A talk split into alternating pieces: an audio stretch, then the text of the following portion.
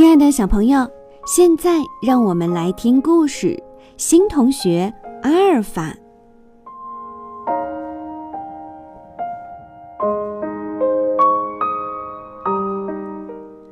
一个平平常常、炎热的夏天，米莉和茉莉教室的门被撞开了，一个陌生的男孩走了进来。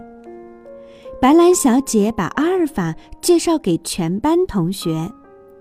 白兰小姐解释说：“阿尔法要在这个陌生的国家开始新的生活。阿尔法是一个难民，他的国家不是一个安全的、适合生活的地方。”米莉和茉莉主动告诉阿尔法在哪里摆放自己的物品，但是阿尔法跟大家不一样。他没有书包，也没有游泳衣。阿尔法总是在口袋里装一个苹果，在耳朵上加一支铅笔。无论干什么，他总是穿着那条黑色的短裤。米莉和茉莉很快喜欢上了阿尔法。他从不梳头，也不穿鞋子，但这没有关系。他的身上有好闻的肥皂香味儿，并且总有说不完的话。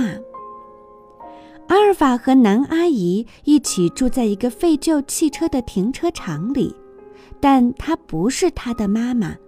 阿尔法也没有爸爸，但是南阿姨有许多规矩要阿尔法遵守。体育课，阿尔法选择米莉和茉莉做队友。米莉和茉莉很高兴。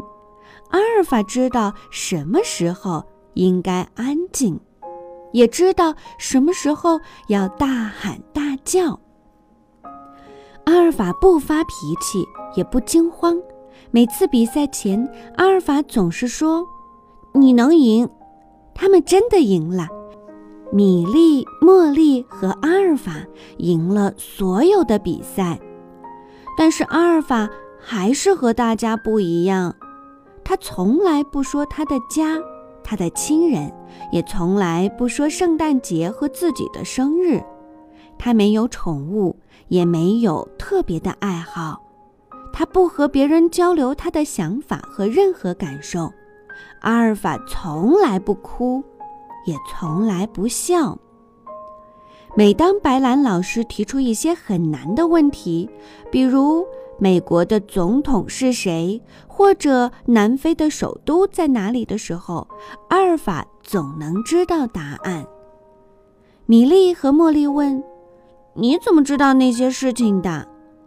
阿尔法说：“南阿姨给我读报纸。”阿尔法的拼写也是最棒的。米莉和茉莉问：“哦，你是怎么做到的？”阿尔法说。有时候我帮南阿姨猜字谜。阿尔法的数学也是最棒的。米莉和茉莉问：“谁教给你的？”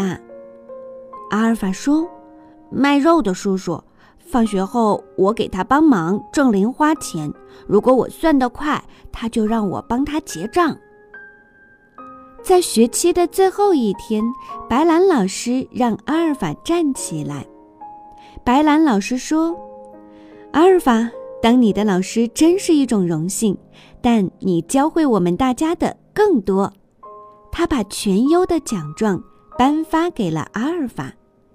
突然，阿尔法笑了，还有他说不出话了。